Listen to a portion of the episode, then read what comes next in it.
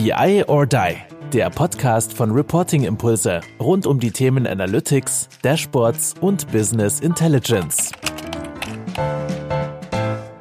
Hallo und herzlich willkommen zu einer neuen Folge von BI or Die. Heute wieder mit mir, Kai-Uwe Stahl und mit Andreas Wiener mit dem Format, dass wir uns gegenseitig Fragen stellen. Das Schöne ist, dass äh, das letzte Mal der Andreas damit gestartet hat, mir Fragen zu stellen, die ich dann spontan beantworten musste.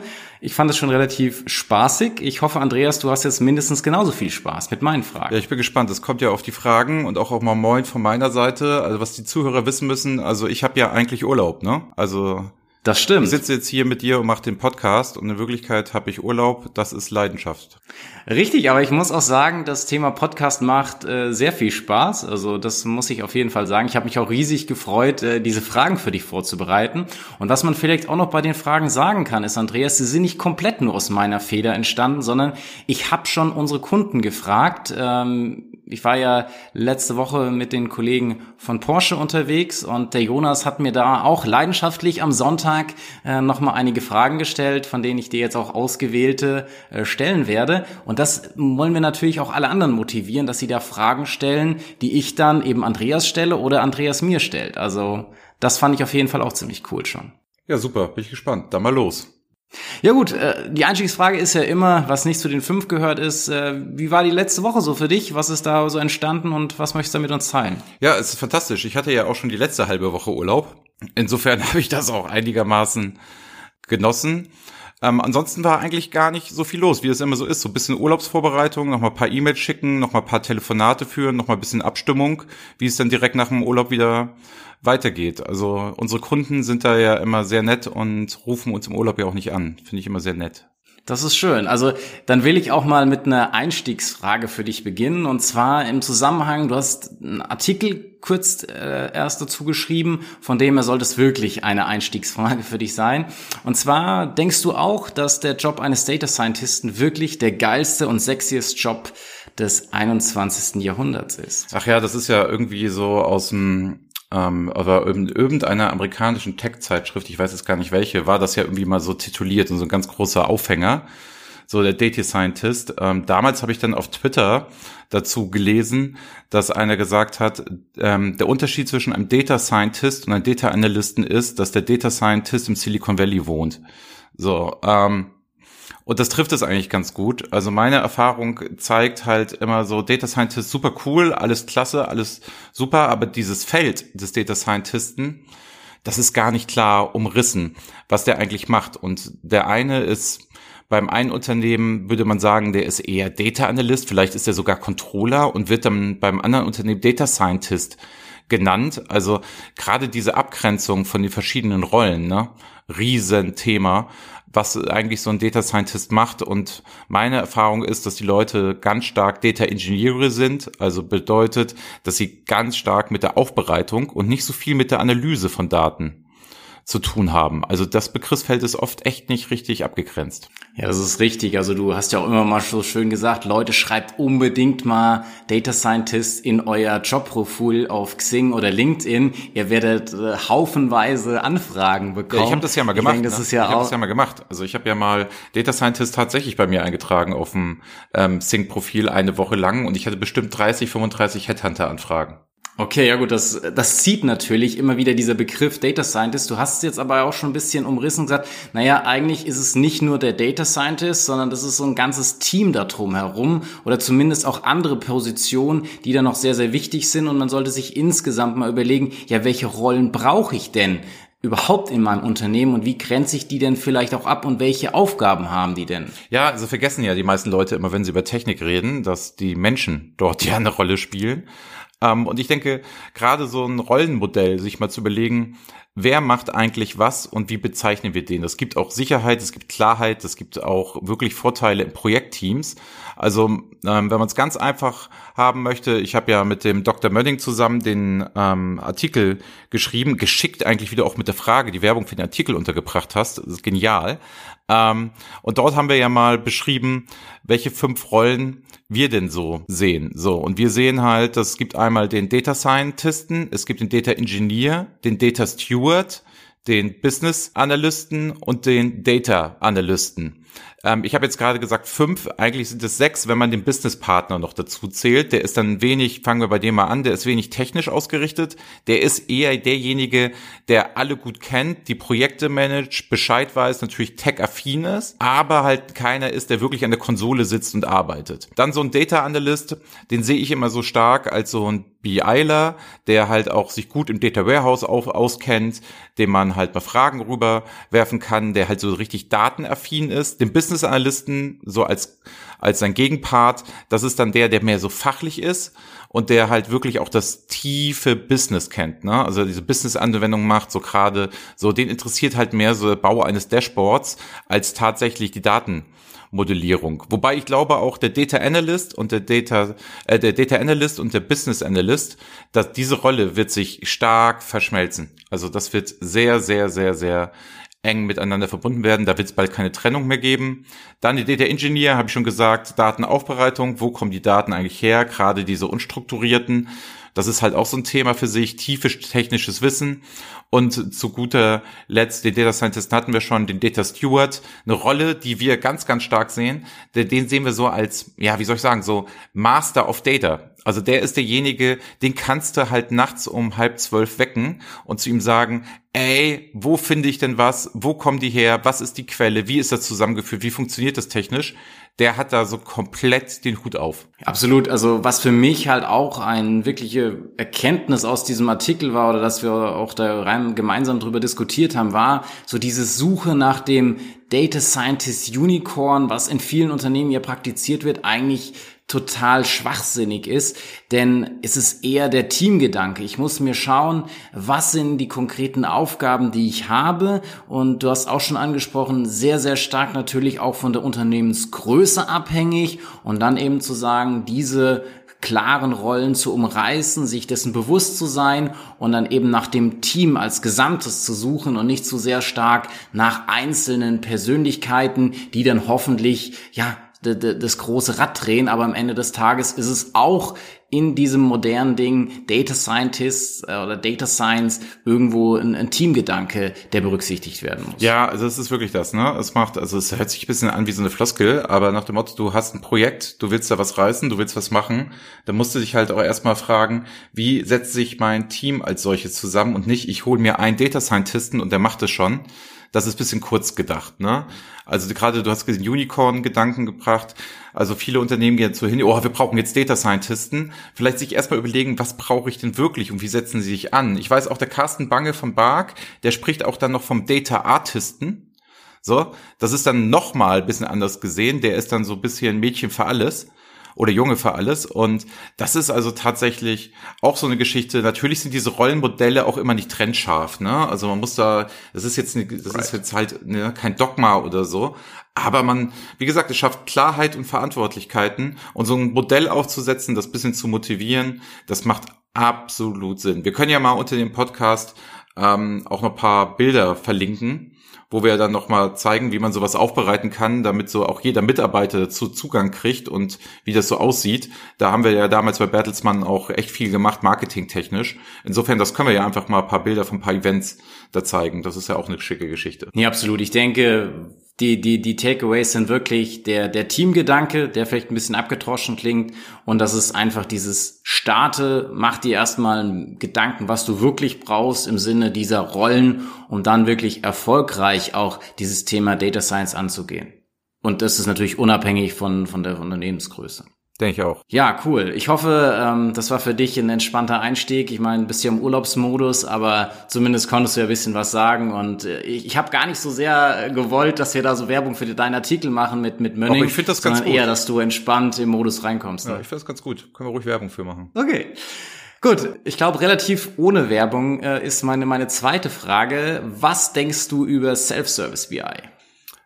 Ja, so ähm, auch so ein Thema. Ne? Also ähm, ich rede immer gerne von Managed Self-Service BI. Ne? Also für die Hörer vielleicht, die es jetzt nicht so genau wissen, es ist so ein bisschen die Idee, ähm, dass die Fachabteilung quasi alles selber machen kann. Ne? Also nach dem Motto, alles klar, ich schmeiß kurz meine Daten da rein, baue das auf und mache das. Ich bin halt ein Freund davon, von diesem Managed Self-Service BI Ansatz, dass die IT dort noch immer Dinge zur Verfügung stellt, sich da wirklich Gedanken macht und dass es dann Konzepte gibt. Also wirklich, dass man sich überlegt, ähm, wer braucht eigentlich Self-Service BI? Wer macht Self-Service BI und wie und auf welche Art und Weise? Also es kann ja nicht sein, dass wir so alles mal jahrelang habe ich auf jeder Konferenz gehört, also es ist schon ein paar Jahre her, nach dem Motto, oh, wir haben hier überall Silos und jeder macht, was er will und wir müssen endlich mal alles zusammenführen und die, die tausend Excels, die da rumschwirren. Und jetzt fangen wir wieder an und machen dasselbe mit BI-Tools. Das kann es dann ja irgendwie nicht sein, ne? Also ich bin ein großer Self-Service-Freund. Ich glaube, auch da ist die Zukunft. Die Leute brauchen die Werkzeuge, um zu arbeiten, gutes Reporting zu machen, gute Dashboards. Aber Self-Service muss man auch immer bisschen vorsichtig mit sein. Und jetzt auch, um gleich vorwegzunehmen, welches Tool man für Self-Service nutzt, auch wieder einfache Antwort, ja, ein Self-Service-Tools. Das, das geht halt damit definitiv besser. Richtig, ich meine, was man vielleicht ja erstmal auch noch sagen kann zum Thema Self-Service, sich da auch mal bewusst werden, was versteht man oder was versteht das Unternehmen überhaupt unter Self-Service? Ich sag mal so dieser Grundgedanke, ich sage mal nahezu frei verfügbare Daten irgendwie näher ans Business zu bringen, was ja auch näher irgendwie an näher an der Entscheidung liegen, die da irgendwie dann relativ flexibel, selbstständig damit arbeiten können, ist ja erstmal sehr sehr cool, wird auch jeder insgesamt unterschreiben. Die Frage ist dann aber halt einfach nur, naja, was sind denn da wirklich die, die Erfolgsfaktoren? Und es gibt halt doch noch so ein paar Themen, die vielleicht altbacken klingen, aber die halt trotzdem man sich Gedanken machen muss und komplett ohne IT, so wie du es ja auch gesagt hast, funktioniert's nun mal nicht. Ne? Ja, das Entscheidende ist halt, dass wirklich, was ich auch schon mit diesem Data Analysten und Business Analysten vorhin meinte, dass endlich mal diese Trennung, diese äh, starke Trennung von IT und Fachabteilung äh, mal aufhört. Weißt du, das ist, das nervt so fürchterlich. Also nach dem Motto, wir sind die IT und wir sind die Fachabteilung, so. Und da ist immer so, anstatt das mal so ein bisschen gemeinschaftlich anzugehen und auch diese harte Trennung immer nicht zu machen. Ne? Also ich finde, das ist halt kein Modell. Also es kann man jetzt nicht sagen, ja, es gibt doch Orientierung, so ähnlich wie ich das gerade erzählt hatte, hatte bei dem Capability Model mit dem Data Scientisten. Das gibt Orientierung, weil es ein bisschen feingranular ist. Aber dieses IT- und Fachabteilungsgequatsche schafft eigentlich nur immer Distanz. Also man macht nicht zusammen. Es ist immer diese typische Sache, hoffentlich kriegt die IT das hin oder die machen das ja nicht. Ja, die Fachabteilung wissen ja nicht, was sie wollen und wir hätten das ja schon längst gemacht, wenn ihr das mal sagen könntet und so weiter. Ich verstehe gar nicht, wie man, wenn ich mir so Stellenausschreibung jetzt angucken würde, ne, man kann doch eigentlich nicht so einen klassischen ITler ähm, anstellen. Ich muss doch immer irgendwie Businessbezug haben. Ich muss doch Wert schaffen. Ich kann doch nicht IT des Selbstzwecks machen. Ich verstehe überhaupt nicht, dass diese Rollen nicht viel enger zusammengehen und dass man, also vielleicht sollte man sich mal, fällt mir gerade mal so auf, viel mehr darum kümmern, dass diese Brücken, die es schon seit Jahren gibt zwischen IT und Fachabteilung, einfach mal abgebaut werden. Ja, ich glaube, es ist dann immer auch, wird gerne genutzt, um halt den schwarzen Peter hin und her zu schieben. So von der IT, die dann sagt, ja, okay, Business Business weiß ja nicht, was sie wollen, was die KPIs, wie sie definiert sein sollen, können wir alles nicht wissen. Und auf der anderen Seite sagt der Fachbereich so, ja, gut, liebe IT, ihr kriegt's ja nicht gebacken, ihr kriegt's nicht auf die Start, die Datenqualität ist schlecht oder ähnliches. Also es wird immer so ein bisschen, glaube ich, ganz gerne als, als Sündenbock äh, genutzt. Aber ich finde auch, dass das Thema Self-Service BI, was ja auch ein absolutes Mindset-Thema ja in so einem Unternehmen ist. Also da muss man ja schon auch gewissermaßen an dem Mindset arbeiten, jetzt freier, offener auch die Daten allen zur Verfügung zu stellen. Ähm, und das ist sicherlich auch eine super Sache, um diese Fachbereichs- und IT-Gräben da irgendwie aufzureißen und da einfach neu zu denken. Das ist krass, ne, was du mit dem ähm, schwarzen Peter sagst. Ne? Es ist echt so ein Gegeneinander. Ne? Also sich zu rechtfertigen, warum klappt das Projekt nicht, warum geht irgendetwas nicht, warum sind die Prozesse so, wie sie sind. Aber es ist auch so akzeptierter Standard. Ne? Also es ist kaum ein Unternehmen, wo ich das jetzt so mitkriege, dass die wirklich mal irgendwelche Maßnahmen ergreifen, um das so zusammenzuführen und auch so das, das, das Rollenbild einfach da mal ändern und aufbrechen. Wie krass ist es eigentlich? Da arbeitet man für ein Unternehmen, ne? Und ist so ITler und sagt, ja, nee, mit dem Business habe ich nichts zu tun ich stelle mir das gerade mal so vor, in so in einer anderen, in einer anderen Branche, so, also man, äh, wo, wo kann ich das sonst machen? Also wo kann ich denn sonst sagen, ich habe nichts mit dem Business zu tun oder bringe keinen Mehrwert dazu und so. Also finde ich ganz, finde ich ganz irre, fällt mir gerade mal auf. Also diese Aussage ist echt hart. Also im nächsten Workshop, wenn es ein ITler zu mir sagt, da muss ich mir noch eine passende Antwort überlegen, dass das ja wohl nicht angehen kann. Ich meine, sicherlich äh, kann es im ersten Schritt sein, dass es dann IT-lastigere Themen gibt oder wo man einfach vielleicht tieferes IT-Know-how braucht aber trotzdem ist gemeinsam anzugehen. Ich denke jetzt an zum Beispiel eine gute Datenstruktur, die halt auch notwendig innerhalb des Self-Service ist oder auch solche ja unangenehmen Themen wie Governance. Also da muss man ja auch eine Balance finden. Ich kann ja jetzt nicht sagen, naja, es darf jetzt jeder alle HR-Daten oder solche Extreme sehen. Von dem her, da brauchst sicherlich ähm, auch das Know-how aus der IT, aber es ist halt trotzdem eben nicht die Sache, ähm, ja, ich fokussiere mich nur auf meine IT-Themen. Und es ist ja, wenn man es ganz ehrlich sich anschaut, wenn wir vielen IT-Lern oder Business Intelligence-Leuten sprechen, die haben ja durchaus Know-how zum Business. Es ist, nur trauen sie sich manchmal nicht oder sind irgendwie die zurückhaltenden äh, Typen, ich weiß es nicht, ähm, weil oftmals erzählen die oder erklären die uns ihre Businessmodelle viel, viel besser wie die Menschen aus dem Fachbereich, also so äh, aus meiner Perspektive. Ja, genau, also ich wollte jetzt auch überhaupt kein IT-Bashing machen. Es war jetzt, es war, es, es war jetzt eher so, ich glaube, man muss sich da echt so aufeinander zu bewegen, so vielleicht mit so einer 80-20-Regel, ne?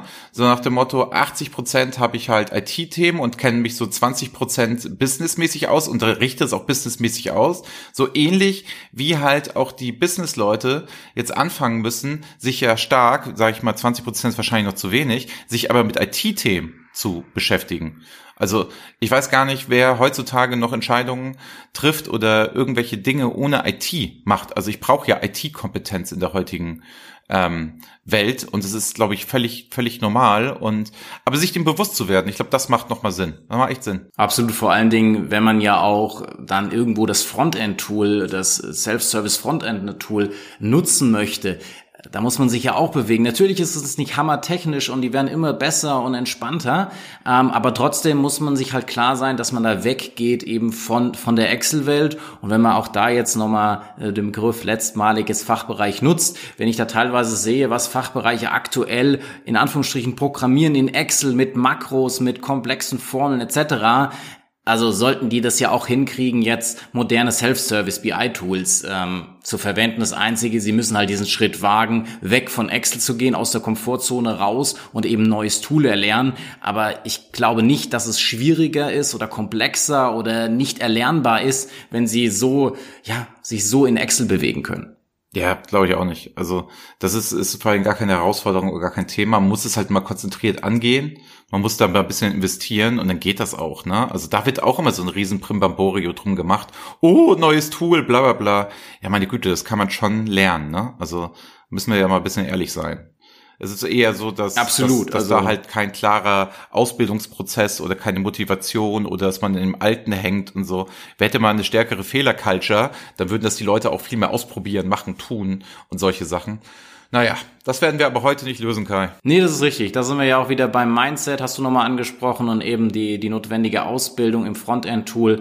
Aber ich denke, da haben wir jetzt einige Erfolgsfaktoren oder wo es dran hängen könnte, auch vom Self-Service äh, beschrieben.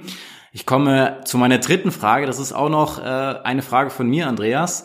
Und zwar, ähm, was ist der ideale Zeitpunkt, um mit einem Dashboarding-Projekt zu starten, aus deiner Sicht? Oh ja, das ist die Henne-Ei-Thematik, ne? Also das ist right. immer hervorragend. Also es gibt ja ganz viele Unternehmen, die sagen immer, wir müssen erst alle Daten zusammen haben, die müssen erst alle richtig sein, die müssen verlässlich sein, sonst können wir hier kein Dashboard bauen.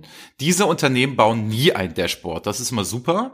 Ähm, und ich, ich glaube halt andersrum gibt es natürlich auch die Argumentation, ja, ich baue jetzt ein Dashboard, aber da sind die Zahlen nicht richtig, nicht vorhanden, ich kann da gar nicht sehen, ne? also kann da mit, den Daten gar nicht arbeiten, dann kriege ich doch keine Akzeptanz. So, und das ist natürlich das typische Henne-Ei-Problem. Ähm, ich habe da eine klare Präferenz. Also ich habe eine ganz klare Präferenz. Also ich sage immer, bau zuerst das Dashboard mit dem, was du hast und verbessere es im laufenden Prozess, weil es nervt nichts mehr als Dashboards, die falsche Zahlen anzeigen, aber ich sehe auch mal, was falsch ist und ich habe die Vor den Vorteil, dass man sieht, was brauchen die Leute wirklich. Also ich spare mir die Zeit. Wenn ich erst alle Daten zusammensuche und setze dann irgendwann ein Dashboard auf, stehen die Leute davor und wissen gar nicht, was sie eigentlich brauchen.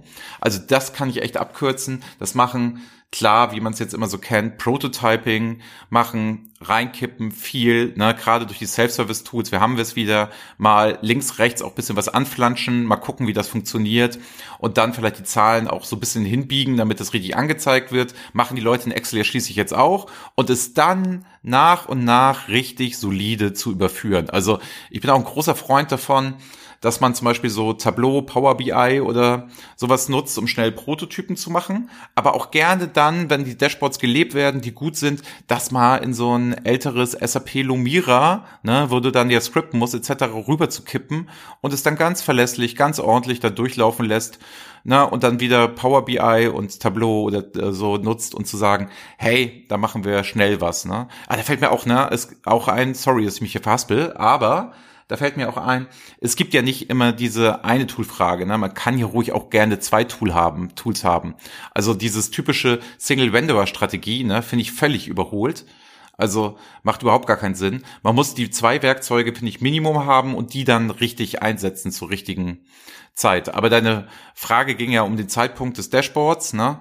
Ähm, ich würde immer sagen, nicht früh genug. Nicht früh genug kann man damit starten, es ausprobieren, es machen und notfalls echt quick and dirty eine Excel unten ran und dann den Datenabzug machen und dann einfach mal ausprobieren.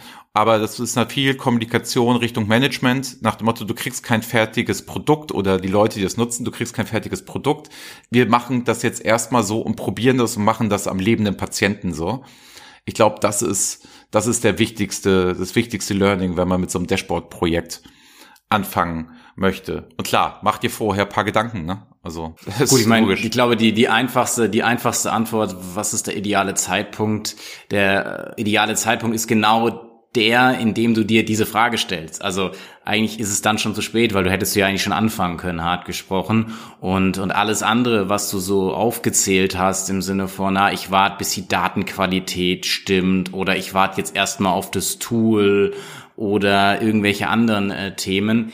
Ähm, das sind aus meiner Sicht erstmal nur Ausreden, um damit nicht starten zu müssen, um, sag ich mal, dann auch, sag ich mal, in seiner äh, Kiste da einfach so ein bisschen so vor sich her zu werkeln, aber ohne wirklich äh, an Ergebnisse zu denken. Und deswegen ist es so wichtig, wie du das beschrieben hast, schnell an die Sache ranzugehen und eben mit dem Möglichen, was man momentan zur Verfügung hat, einfach zu starten. Ich meine, du hattest ja auch schon äh, ganz, ganz coole Projekte, die jetzt mal, ist vielleicht ein Stück weit verpönt zu sagen, aber die jetzt wirklich mal begonnen haben, ihre Dashboards erstmal in Excel und PowerPoint zu machen. Und soweit ich weiß, war das auch relativ erfolgreich dann am Ende des Tages. Ja, ne, man kann halt, kann ja, sag ich mal, durch viele Arbeit und so viel machen, einfach mal skizzieren, hallo liebe Führungskraft, hallo liebe Entscheider, das kannst du später kriegen, wenn wir dann zu die nötigen Schritte halt alle danach gehen. Ne? Und durch geschickte Hyperlinks setzen oder durch Filtermöglichkeiten in Excel kann ich da natürlich auch schon einiges zeigen und dann einfach mal sagen, das wäre dann nachher das Ergebnis, ne? Ähm, damit die Leute so einen Eindruck kriegen, wofür gebe ich eigentlich das Geld aus und was ist der Wert. Das ist ja auch so ein Thema, ne? Ich hasse es ja, Oft werden wir ja auch gerufen, wenn wir da irgendwie ankommen, ja, ich brauche, äh, wir brauchen ein Dashboard. Da hat jemand gesagt, wir brauchen jetzt ein Dashboard. Digitalisierung, Dashboard, ganz wichtig. Und meine erste Frage immer wieder, wofür braucht ihr es denn? Was macht ihr denn damit? Wie verdient ihr denn Geld? Wie generiert ihr damit Business? Nee, erstmal brauchen wir nur ein Dashboard und am liebsten wollen wir unsere alte PowerPoint-Präsentation vom letzten Monat, die wollen wir dann eins zu eins in einem Dashboard haben. Da sage ich immer, dann spart euch doch die Kohle, ey. Braucht ihr doch nicht, dann bleibt doch, bleibt doch da. Aber naja, ich reg mich hier jetzt nur wieder auf. Kai, nächste Frage. Ich möchte eine, eine Ergänzung nochmal zu, die, zu der eine Antwort machen. Du hast es immer wieder so angesprochen, aber nicht richtig ausgesprochen. Ich finde ja, das Thema Sponsorship ist ja auch irgendwie für so einen idealen Zeitpunkt irgendwo entscheidend. Und das hast du ja immer wieder angerissen. Egal, wenn ich damit starte und wenn ich es mit Excel von mir aus mache, ähm, kann ich es der Führungskraft in dementsprechend wieder zeigen, ähm, kann dann auch Projektbudgets sichern und dann auch wieder, keine Ahnung, Themen wie Datenqualität oder ähnliches auch wieder akquirieren, wenn ich halt schon mal visuell unterwegs bin und meine ersten Dashboards mache. Von dem her, ja, ist das vielleicht auch nochmal ein entscheidender Punkt zu sagen, je schneller ich was auf die Straße, je schneller ich Fakten schaffe, desto schneller kann ich auch wieder Sponsorship schaffen und kann es dann größer, äh, weiter und höher machen. Und wenn ich das nicht mache, wenn ich dann nicht mit, nie mit starte, dann habe ich einfach keine Chance. Ja, man muss es vielleicht auch Gut. so ein bisschen wie bei ähm, so Spotify oder so sehen. Ne? Da kann ja auch jeder die Freemium-Version sich erstmal angucken, kriegt dann Werbung, hat eingeschränkte Funktionalitäten und so weiter. Und da habe ich halt selber die Entscheidung als Konsument, gebe ich dafür jetzt Geld aus, ist mir so wichtig, dass es halt alles funktioniert, alles super ist, alles großartig ist, ich Sachen downloaden kann und so weiter und so fort, keine Werbung kriege. Und das funktioniert da ja auch. Das heißt, erstmal die Leute mit irgendwie Kleinigkeiten, kleinen Projektbudget heiß machen, um dann nachher halt seine großen Themen damit zu lösen, weil dann verstehen die ja auch, oh, da steckt bisschen mehr dahinter und dann ist man auch zahlungswillig. Nee, also wirklich coole, coole Sache, die du da jetzt wieder angerissen hast, auch, wie hoffe ich, so unser Vorgehen. Und ähm, kommen wir vielleicht auch schon ein bisschen in die nächste Frage rein, die jetzt äh, von Jonas kommt. Also vielen lieben Dank an der Stelle. Ähm, und zwar heißt die Frage, an welcher Stelle beim Konzipieren eines neuen Dashboards hakt es am meisten und warum ist das aus deiner Meinung nach so? Ja, kann ich jetzt eigentlich nur antworten, es hakt ja immer. also, also wo es, wo es tatsächlich am meisten hakt, wenn man so ein Dashboard konzipiert. Ich glaube, es ist immer wieder das, also wir greifen ja echt immer die anderen Fragen auf, man sieht, es gehört alles irgendwie zusammen. Es ist tatsächlich das, das Anforderungsmanagement, ne? Also dieses, was willst du in deinem Dashboard sehen? Frage ich die Fachabteilung, sagt sie alles und die wünschen sich ihre alte Excel-Tabelle mit alten Filterungsmöglichkeiten wieder. Frage ich, frage ich die IT, sage ich ja, kriege ich nichts, geht nichts, kann ich alles nicht, geht nicht. So müssen wir erstmal riesen Datenmodellierungsprojekt aufsetzen. Ähm, ich glaube, es hakt wirklich da daran, dass man, dass man oft einfach loslegt, losläuft und dann aber nicht ähm, sich vorher einen genauen Plan macht, was man denn sehen möchte in einem Dashboard und das abstimmt. Und wenn ich das halt direkt schon live im Tool mache, verliere ich unheimlich Zeit da wirklich mal Stift, Zettel rauszuholen, Workshops zu machen, die Leute an den Tisch zu bringen, sich ein Konzept zu überlegen, so sollte das Dashboard aussehen.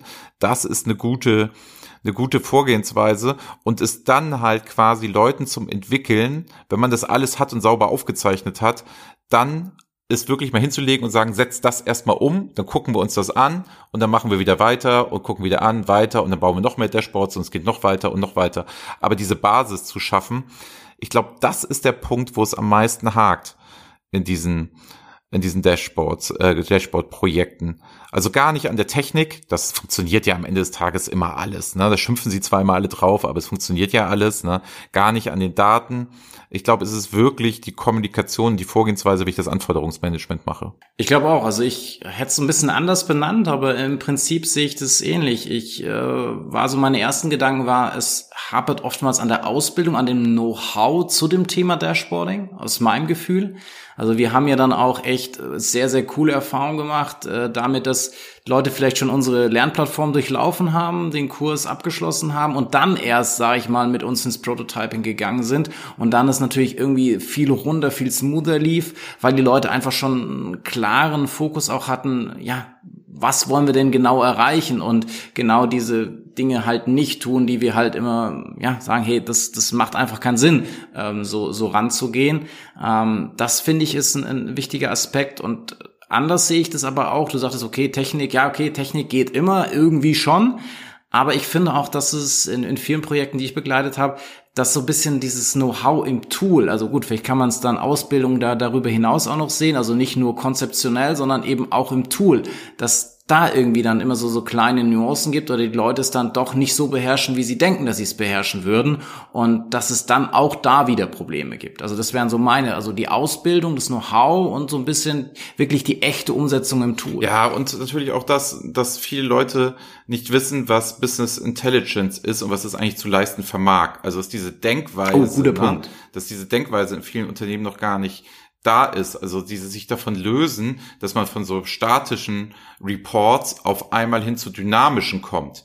So, und dass es da halt solche Dinge gibt wie Storytelling und solche Geschichten. Also, ich sag mal so, die ersten Leute, die Apps gebaut haben, die haben mussten auch erstmal eine komplett andere Denkweise und andere Sicht auf den Konsumenten einnehmen. Das war dann halt nicht mehr dieses typische, ich schlag ein Buch auf. Ne? Also zum Beispiel die Wikipedia App, die ist halt ja von vornherein schon genial gemacht worden, ne? Wie ich untereinander springen kann, einfiltern kann, ähm, Dubletten, alles Mögliche. Und das steckt ein festes Konzept hinter, wie denn die Wikipedia am Ende des Tages funktioniert. Und ich glaube, da haben viele Leute gar nicht die Chancen erkannt, so aus dem Webdesign und aus dem App-Bau und was es da nicht alles so gibt, das zu machen und sich das mal anzuschauen und das zu übertragen auf diese, sage ich mal, etwas trockenen IT-Themen. Ähm, ich bin jetzt auch nicht Freund davon, dass man natürlich ein Dashboard genauso baut wie eine eine App. So, also ist ganz ehrlich, das nächste Dashboard muss nicht Instagram sein. Ne? Darum geht es ja nicht, eine andere Zielgruppe. Aber also einfach mal so, sag ich mal, Human-Computer-Interaction, da so ein bisschen Ahnung zu haben, wie Mensch und Maschine funktionieren, ne?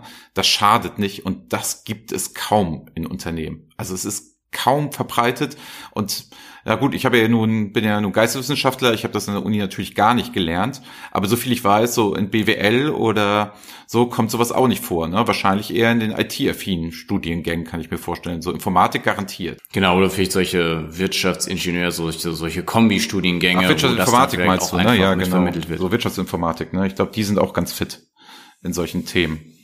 Ja, aber du als klassischer BWLer, ne, in der Uni mal irgendwas in diese Richtung gehört, gemacht, getan? Nee, fairerweise haben wir Excel-Kurse bekommen, das, das weiß ich auf jeden Fall. Ähm, aber sonst technischer wurde das dann auch eher nicht. Nee, krass, ne? Aber ich gesagt, ich weiß es gar nicht, wie es heute so im BWL-Studium ist. Also kein Plan. Vielleicht sollten wir mal unsere Werkstudentin interviewen oder einen Podcast mit ihr machen, dann kann sie ja mal einen Einblick kann, kann sie mir erzählen.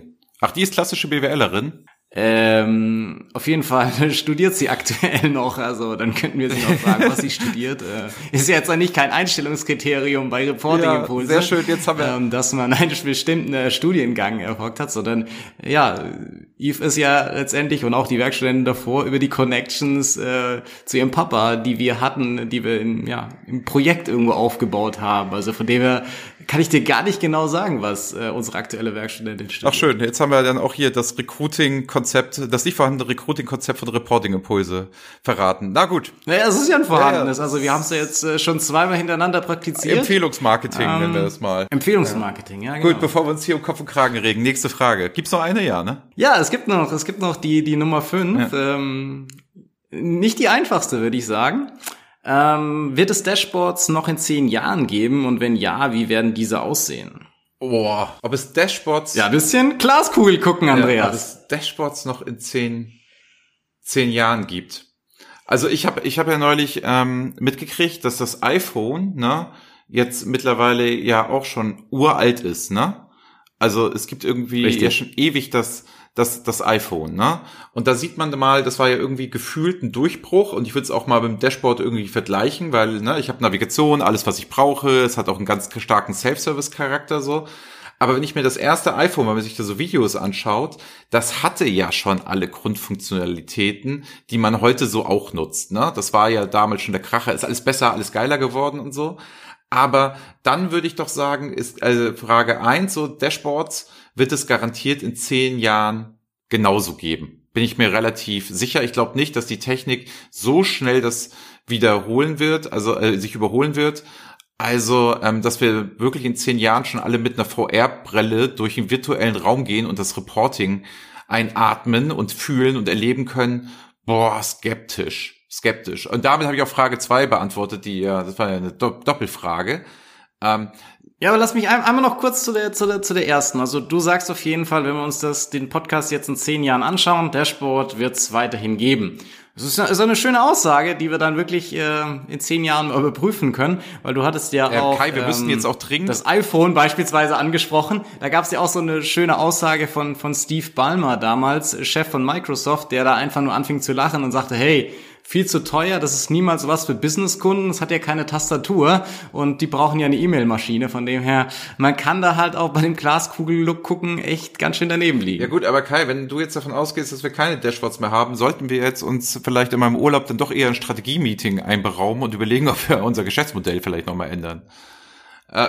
Nein, also ich glaube prinzipiell auch, dass es, ähm, ich, ich hätte es vielleicht eher so formuliert, ja, ich, ich, ich denke es auch, dass es Dashboards in irgendeiner Form geben wird. Ich meine, wenn man jetzt 10, 20, 30, keine Ahnung, 50 Jahre zurückblickt, gab es ja auch schon immer irgendein Format, wo die Leute sich ihre Kennzahlen angeschaut haben. Es war dann vielleicht halt noch nicht so krass, äh, ja, untermauert mit Datenvielfalt und so weiter. Aber trotzdem mussten ja Leute auch vor 50 Jahren schon entscheiden, auf Basis ihrer Umsätze etc., naja, kann ich jetzt den oder jenen noch einstellen oder muss ich in dies oder das investieren? Also das ist ja auch die Frage dann, ist es jetzt wirklich der Begriff Dashboard oder ist es das, was wir, ich meine, Dashboard ist ja auch nicht klar definiert, wenn du jetzt in die verschiedensten Unternehmen reinschaust. Ne? Nee, eben, also daher kommt es auch, aber wie gesagt, ich will echt nochmal auf die VR-Brille zurück. Ne? Ja. Ähm, das ist ja so, sag ich mal, bei der Computerspielindustrie ist es ja auch eher ein schleppender Prozess, auch wenn es immer mal wieder so aufploppt, ne? Also ich denke mal schon, es wird sich da durchsetzen, so gerade so, was so Unterhaltung und solche Dinge angeht. Aber so Zahlen konsumieren, erlebbar machen, ne? Ich weiß halt nicht, ob das nicht eher zu einer Spielekonsole gehört. Aber vielleicht bin ich ja jetzt genauso reaktionär wie die, die Leute, die vor, die sagen, ja, wir müssen noch immer Excel und PowerPoint machen. Vielleicht bin ich gerade nicht besser. Aber mir fehlt so ein bisschen die Fantasie, was VR und Reporting angeht. Also wenn da irgendjemand ähm, was hat von den Hörern, gerne einfach mal einen Link schicken, einfach mal ähm, vielleicht mal in Austausch gehen. Das würde mich echt mal interessieren, ob es da schon so gute Ansätze gibt. Also was mir so ein bisschen einfällt, so was die SAP ja macht, ist jetzt kein VR, aber die haben ja dieses Boardroom, ne? Also diese Sache, wo diese riesen interaktiven Bildschirme stehen und wo man dann drauf tippen kann. Das habe ich auch schon ein paar Mal ähm, gemacht. Schrecklich visualisiert übrigens, aber ähm, das ist halt auch ganz cool, aber das nutzt sich, der Effekt nutzt sich natürlich relativ schnell auch ab. Ne? Also das ist am Anfang ganz geil und diese Vorstellung, man steht auf so einer Kommandobrücke und sieht das dann und kann da so interagieren. Aber das ist spätestens nach dem dritten Mal dann auch irgendwie gefühlt albern. Aber dass es halt, glaube ich, wieder mehr auf sowieso Touch geht. Also, dass, wir, dass du ein Dashboard nicht mit einer Maus bedienst, das sehe ich absolut so. Dass du es mobile bedienst, auch die Trennung Mobile-Laptop, das wird auch immer mehr verschwimmen und dann irgendwann wegfallen. Was doch spannend wäre, wäre auf so einer Smartwatch. Also nach dem Motto, wie klein kriege ich denn so ein Dashboard zukünftig und wie gut kann ich das denn dort alles machen, um trotzdem noch Insights auf der Smartwatch zu haben und jetzt will ich fast schon mit Hologramm ausarten, aber das machen wir ein andermal, ob Reporting und Hologramme vielleicht auch Sinn machen können. Aber du bist dann eher so in den, nicht im Big Bang, sondern in der Überlegung, was könnte man denn jetzt einfach so noch optimieren an dem, an dem Bestehenden? Und da muss man ja auch wieder sagen, ich meine, es gibt ja schon großartige Dashboards in manchen Unternehmen und in anderen Unternehmen ist es wiederum so, dass die gefühlt da noch bei Adam und Eva stehen. Ähm, ich habe auch mal so ein paar Sachen äh, überlegt, wo ich mir vielleicht, äh, ja, vorstellen könnte, dass man so schrittweise vielleicht verbessert. Also was ich persönlich schön finden würde, wenn wir in zehn Jahren in Dashboards halt vielleicht wirklich mal über Big Data sprechen würden. Also dass da wirklich eine wahnsinnig große Datenmenge drinsteckt, dass es vielleicht Live-Daten sind. Also das ist halt nicht so diese Ausnahme. Es ist ja immer so, wenn ich jetzt irgendeinen Vortrag höre, ja, es ist so nahezu Live-Daten und also, dass das halt wirklich mal zum Trage kommt, dass die Leute auch mit diesen Daten, die vorhanden sind, wirklich arbeiten können. Also wenn das noch mehr so in, in die Dashboards äh, reinfließen würde. Oder auch, du hast es schon angesprochen, so diese die interaktiven Komponenten, dass die halt noch stärker ausgebaut werden und wirklich mehr mit den Daten auch gearbeitet werden kann. Also in Simulationen, dass man verschiedene Szenarien sich anschaut, nicht immer nur hier so Delta-Vergleiche, sondern dass da einfach mehr geht und diese ganzen, ja, einfacheren Integrationen, die Data Science so mit sich bringt, dass es so für jedermann irgendwie machbar ist. Das äh, würde ich irgendwie schon, würde ich schon cool finden. Ähm, und auch so ein bisschen, wenn man, ich habe auch immer so versucht, den, den Vergleich zu, zu Google Search ranzuziehen. Ähm, man hat mir vorher auch ganz einfach die Sachen nur so eingetippt. Das ist ja jetzt auch viel, wird einfach nur so konsumiert. Und jetzt, aber ich bin ja immer mit einer Frage letztendlich rangegangen, wenn ich, wenn ich an Google äh, rangetreten bin. Und da wird's ja jetzt auch eigentlich immer mehr so, dass ich direkt Fragen beantwortet bekomme. Dass dann eine Frage da steht, keine Ahnung, was ist die Definition von Dashboard und ich dann direkt eine Antwort aus dem Web finde. Ähm, und vielleicht ist das ja dann auch inklusive vielleicht auch der sprachlichen Nutzung bei, bei Dashboards irgendwann mal so, dass ich dann wirklich sage, okay, wie sieht das mein Geschäft bla bla bla aus und ich dann wirklich einen gewissen Vorschlag bekomme oder andere CFOs haben sich auch angeschaut, was weiß ich, sowas in diese Richtung. Ja, aber du hast ja wirklich, also du hast ja wirklich zwei, zwei Themen. Also es ist Near Realtime, ey, das muss ja irgendwann mal kommen und da arbeiten ja viele Leute dran, weil es wäre ja schon cool, da geht das Produkt über die Kasse, ne? Und in dem Moment habe ich es direkt alle Mitarbeiter auf dem Bildschirm in der gesamten Firma. Das wäre halt schon cool. Die Zahl passt sich direkt an. Ich glaube, da sind richtige Mehrwerte zu holen. Also so ein bisschen Broker-mäßig, ne? Weil so, so direkt gehandelt werden kann und so. Oh Gott, nicht, dass nachher Dashboards nachher so, so Börsencharakter kriegen. Egal. Ähm, und das zweite, ähm, was du, was du gerade ja auch noch ähm, gesagt hast, ist, ist ja tatsächlich, dass diese ganze Interaktivität und diese ganzen Sachen und dass du da große Datenmengen und dass es so ein bisschen Google-mäßig ist. Ich finde, die Schritte sind schon ganz cool. Ich kenne niemanden, der es nutzt, aber dieses Contana und Power BI, ne, wo du ja echt eine Frage reinquatschen kannst und der beantwortet die an die Daten, anhand der Daten, ne? Das finde ich ehrlich gesagt schon ganz cool und das funktioniert schon echt gut. Nur ich merke das selber auf meinem iPhone, ich nutze halt kaum Siri. Sprichst du mal in Siri rein? Also ich tippe alles. Nein, also fairerweise, ich äh, nutze auch eher die Touch-Bedienung. Und es ist eher so skurril, wenn man sagt, okay, nutzt man jetzt wirklich, dann hören die da irgendwie die ganze Zeit noch mit oder so. Das sind wahrscheinlich auch gewisse, gewisse Bedenken oder äh, Change, den man da noch vorantreiben muss, dass man da auch offener mit, mit dieser Art der Technologie umgeht. Ja, aber wie ist das denn? Also junge Leute, meinst du, die benutzen ähm, Siri auf dem, auf dem Telefon? Also meinst du, die sprechen viel mehr mit dem Telefon, um irgendwas aufzurufen und irgendwas zu machen und zu interagieren? Ich weiß das jetzt nicht. Also ich kenne so wenige Jugendliche. Das würde mich aber auch Ja, das stimmt. Also die die die die jungen Menschen, äh, die die wir oder die ich kenne, die sagen maximal Papa. Ähm, ja, eben. Dem her, die kann ich noch nicht fragen. Aber so so so eine 15-jährige ähm, oder 50-jährigen. Ja, tatsächlich. Wir könnten es mal mit mit mit mit der Werkstudentin da, die ist so 20. Die könnten wir tatsächlich mal fragen, ob die ob die das mehr nutzt. Aber es ist ja dann auch genauso diese Sache ähm, darüber hinaus. Jetzt, wer nutzt es, ist klar vielleicht auch eine, eine Generationfrage, aber wie arbeiten wir gemeinsam mit diesen Dashboards zusammen, wie kommunizieren wir damit? Also ist es dann wirklich nur so, okay, da gucke ich jetzt mal irgendwie gesondert rein? Und da würde ich mir natürlich auch wünschen, dass es mehr Teil der, der ganzen Kommunikationswege einfach auch ist und dass die Zusammenarbeit, du hattest ein Beispiel mal genannt, dass du jetzt ein Unternehmen kennengelernt hast, wo dann auf dem iPad zumindest ähm, alle Dashboards auch zur Verfügung gestellt werden und die Leute quasi mit dem iPad in der Hand in den Meetingraum gehen, das schon offen haben, sich gewisse Analysen schon gemacht haben, es dann an die Wand geworfen wird und dann anhand dessen gemeinsam diskutiert wird. Das sind ja schon, schon erste Schritte, die sind natürlich jetzt sehr physisch, weil die Leute sich dann irgendwie wieder sehen, aber dass man da eben auch, ja, ortsunabhängig wirklich so ein Dashboard irgendwie stärker integriert, das würde ich mir auf jeden Fall äh, so in den nächsten zehn Jahren sehr stark wünschen. Ja, auch das iPad an die Wand werfen. Das ist, das, ich glaube, das sollten wir mal auf irgendeine Marketingfolie setzen, das nach dem Motto, du hast Du, du sitzt davor, siehst deine Zahlen, wirfst erstmal das iPad an die Wand. Ja, okay. Nein, also, Hammers sind für Fragen durch.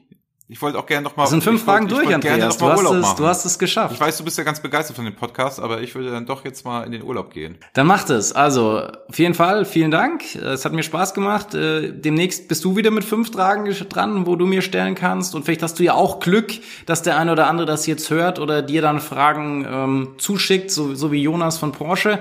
Ähm, ganz lieben Dank nochmal dafür. Und jetzt nochmal ein paar Worte von Andreas, bevor du dann in Urlaub startest. Ja, lieben Dank ähm, fürs Zuhören. Ähm, wir sind jetzt nächste Woche sind wir auf dem ähm, auf der auf der Big Data World in Frankfurt ähm, und werden da auch bisschen ein paar Eindrücke mitnehmen, werden ein bisschen was sammeln, werden das hier im Podcast auch verhandeln, wird es ein kleines Review geben. In dem Sinne, lieben Dank und tschüss. Das war BI or Die, der Podcast von Reporting Impulse. Danke, dass ihr auch diesmal wieder mit dabei wart. Wenn es euch gefallen hat, dann hinterlasst uns doch eine gute Bewertung. Und abonniert den Podcast, um keine weitere Folge zu verpassen. Bis zum nächsten Mal.